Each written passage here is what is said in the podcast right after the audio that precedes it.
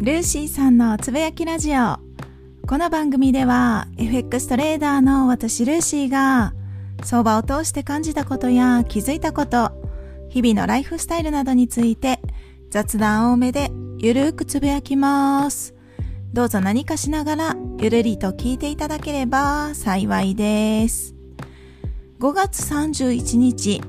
火曜日の今日は FX でチャンスまで待つというのは具体的に何をするのかこのようなテーマでお話をさせていただきます。先日レターをいただきまして読ませていただきます。いつも YouTube でお世話になっています。チャンスまで待つのがとても苦手でいつも飛び乗りをしてしまっています。ルーシーさんはどんな待ち方をされているのでしょうか？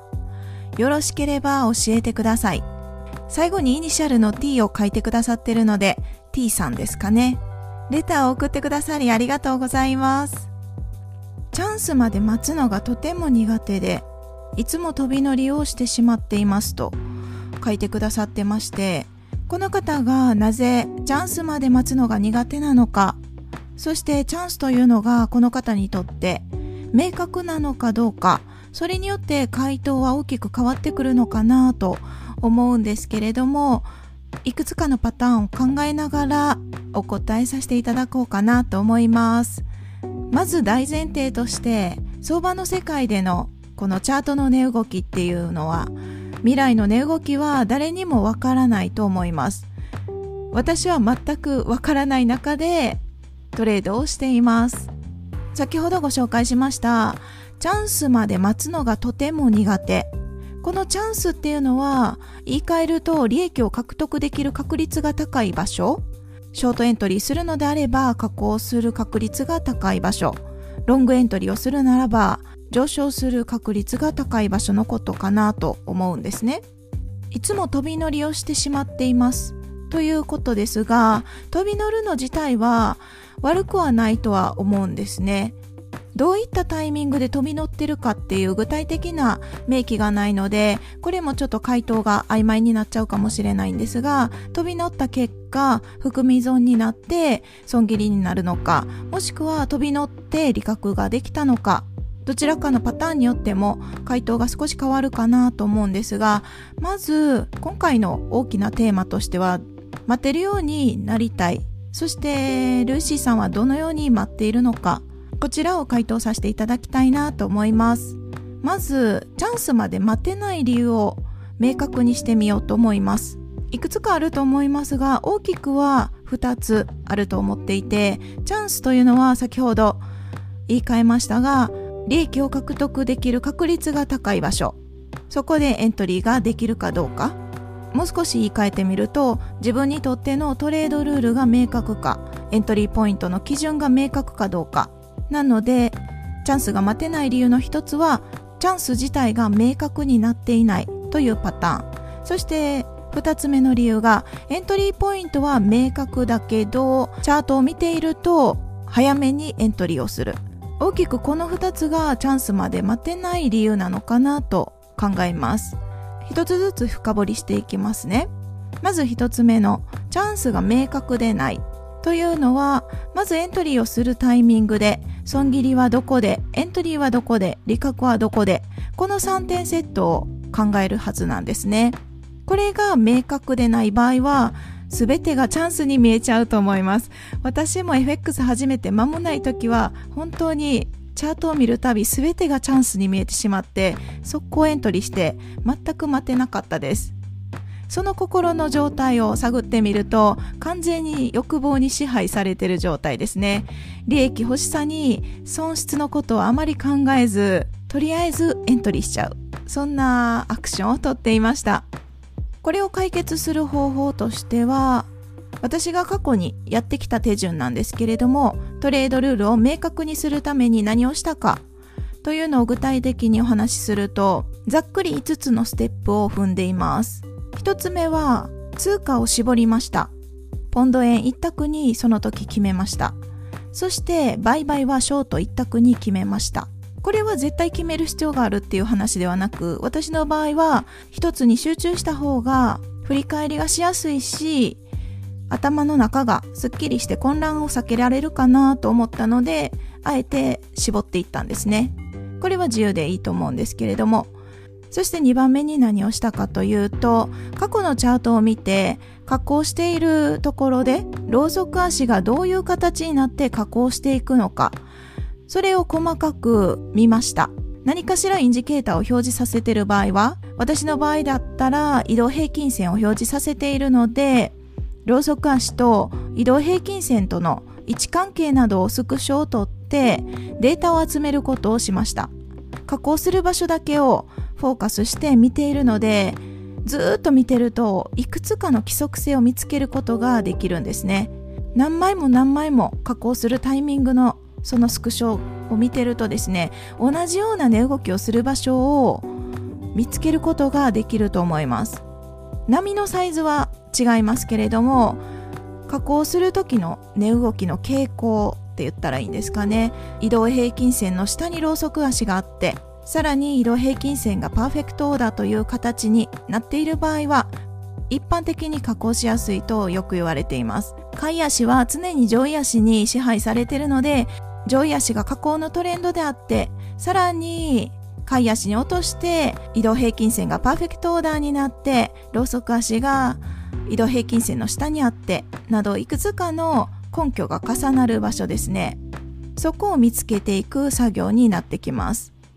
その同じような値動きをする場所を見つけられたら次のステップに入ります3つ目のステップがフォレックステスターなど検証ソフトで検証作業をしますフォレックステスターは有料の検証ソフトなのでもし持ってない場合は今使っているチャートの過去に振り返って何度も何度も加工している場所を見るというのでもありだと思います。もしフォレックステスターなどの研修ソフトを持ってる方であれば日付を過去に戻して未来が見えない状態でテストをすることができるんですね。それができれば数値が出てきます。何トレードしたうちのいくつプラスになっっていくつマイナスになって何連勝で何連敗でなどたくさんの数値が出てきます。データが取れるんですね。そのデータをもとに再現性があるトレードのスタイルを仕上げていくという作業です。これが結構大変なんですね。私も初めは全然できなかったです。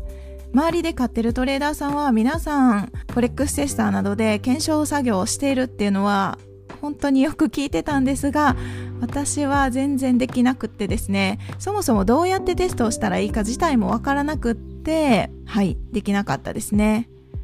完全に言い訳なんですけれども今思えば初めにそれをしておけば今ほど苦労はしなかったのかなと思いますがその当時は気づけなかったのではい気づけるタイミングでスタートするのがベストですね。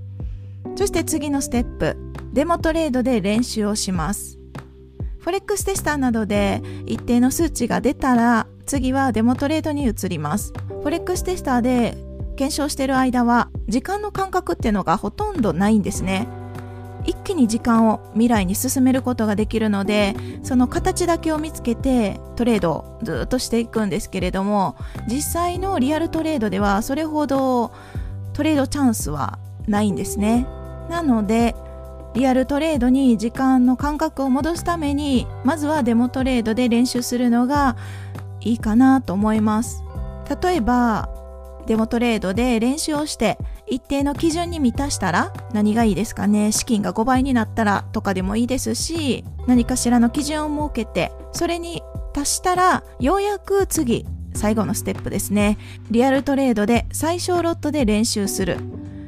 ここからがようやくスタートになるんじゃないかなと思います。デモトレードからリアルトレードに移した段階でもできれば小ロットをおすすめしますね。私自身デモトレード自体もせずにフォレックステスターもせずにがっつり初めからリアルトレードでやってしまった身なので偉そうに何も言えないんですけれどもリアルトレードでしても間違いなく初めは負けるんですね。どうせ負けが続くのであればまずは技術を身につけることに集中した方がいいなと。はい。過去の私にアドバイスができるならそのようにアドバイスしてあげたいですね。リアルトレードでないと確かに現実的なお金っていう利益は獲得することはできません。できないですが思っている以上に負けると思います。上手に資金管理をできる方だったらそんなことないかもしれないですが私はあのゴリゴリに負けた経験があるので順調に順調にこうコツコツと増やしていった利益をドカンと失った経験は何度もあるのでその私からもし昔の過去の自分にアドバイスができるならどうせ負けが続くからまずは技術を身につけることだけに集中した方がトータルで見たら資金をなくすことも少なくなるし絶対いいと。そのように強くお勧めをしたいです。これらがトレードルールを明確にするっていう手順ですね。次にチャンスまで待てない理由の2つ目としてエントリーポイントは明確だけどチャートを見てると早めにエントリーしたくなる。エントリーをしてしまう。これについて考えようと思います。早めにエントリーすること自体は決して悪いことではないと思っているタイプです。実際私もワントレードで考えた時に損切りを想定して早めにエントリーをしてた時期もあります。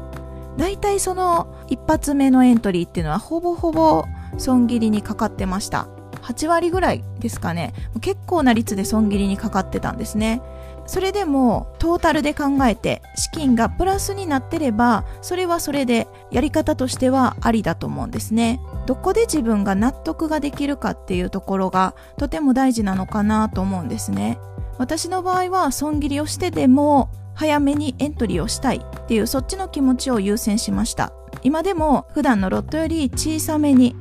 ロットを落として仮でエントリーすることもあります。こういうやり方を絶対ダメだって言ってる方も中にはいらっしゃると思うんですけれども本当に人それぞれ自分が正解を導き出すような作業なので自分に合えばどれでも正解だと思います。今でも難品をすることもあります。何が一番大事かというと計画的に一つずつのアクションを行うことが大切なのかなと思います。難品をするっていうのももともと考えてた場所で難品をする。そしてそれ以上はもうできない。そこがトレード始める前に決まっているのであれば全く問題ないと思いますし早めにエントリーをして損切りになるっていうことも想定内に入れておけば全く問題ないと思います。大きな怪我にならないようにだけ気をつければいいと思うんですよね。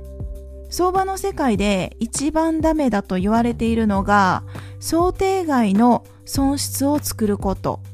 これはよく言われることだと思います。すべて想定内にしておくことが大切ともよく言われますね。利益に関しては未来の値動きは私たちわからないので時折ラッキーにあって大きめの利益を獲得できる時もありますけれども損失に関しては自分で決めることができるはずです。どこにストップを置いて損切りを置いてそしてここでエントリーしよう。そこの損失をですね想定外にしないこと。これが何より大事なんですよね。なんですがそれが一番難しかったりするんですよね。損切りがなかなかできないっていうのも結局は欲望に支配されてしまってる。つまるところ1回のトレードでどれだけの損失を自分が許容できるか。これを明確にすることは非常に大切です。リスクを明確にしておく。リスクリワードって言われるリスクの部分ですねここの部分を明確にしておくことが大切ですちょっと見方を変えてみると今資金がいくらか入ってると思うんですがそれに対して10連敗しても問題ないぐらいの証拠金維持率は少なくとも保っときたいなと私は思いますね。10連敗するってあんまりないかもしれないですが万が一のことを考えて10連敗してでも耐えれる証拠金維持率入れてる資金が少なければロットを小さくすればいいですしその辺は自分でバランスを取る必要があるんですけれども10連敗しても次またトレードできる余力があるその状態を持っていくっていうのは非常に大事だなと思っています。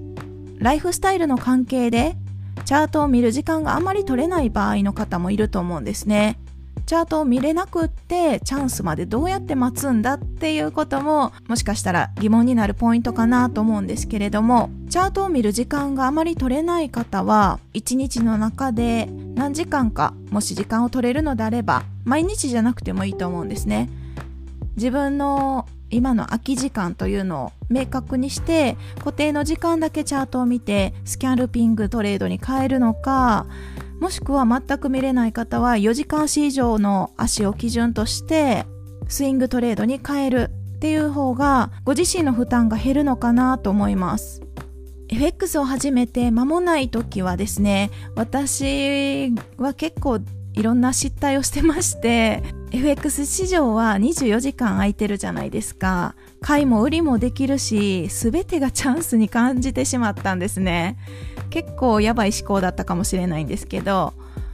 いつもチャンスがあるんだと思って四六時中チャートに張り付いてた時期がありますそれがちょうどトレード始めてスタートしてから半年ぐらい全く何も右も左もわからない状態の時は本当にチャートに張り付いてました。その頃お昼の仕事もしてましたし寝る必要はあるんですけどそれでも睡眠時間を削ってたんですね。睡眠時間を削った代償として体調を崩して倒れたことがあります。その時思いました。体を壊してては本末転倒だなと。今よりより豊かになるために FX に出会ってトレードスキルを身につけようとしてるのに逆に体を壊してては本当に本末転倒だなと思いました。病院に行って体調を整えて少しその時相場から離れてたんですかね。チャートは時折見てたんですけれどもあまりトレードしてなかったように記憶しています。そして元気になってからまたトレードをし始めるんですけれども本当に相場は逃げないわけですよ。逃げるのはいつも私たち人間の方です。スキルを身につけるには相当な時間がかかります。中には短期間で習得できる方もいらっしゃいますがそこそこ時間がかかると思っていた方が心的に楽だと思います。時間がかかったとしても相場さんは私たちのことをずっと待ってくれています。毎日毎日毎週毎月同じような値動きをしながら相場は待ってくれています。その同じような値動きを見つけるのが私たちの仕事なんですね。相場さんはいつもそのサインは送ってくれているのでそこを見つけていく。そしてトレードをしていく。きっと相場さんと真摯に向き合ったら規則性に気づけるタイミングが来るはずです。もし真摯に向き合ってもなかなか規則性に気づけないなって思う場合はぜひ ぜひ私の毎朝のチャート分析動画の前日のレビューを見続けてみてください。何かヒントは得られるかななんて 思ったりしています。はい。ということで今日の話をまとめるとチャンスまで待てない理由は大きく2つ。1つ目がトレードルールエントリーポイントなどの基準が明確でない。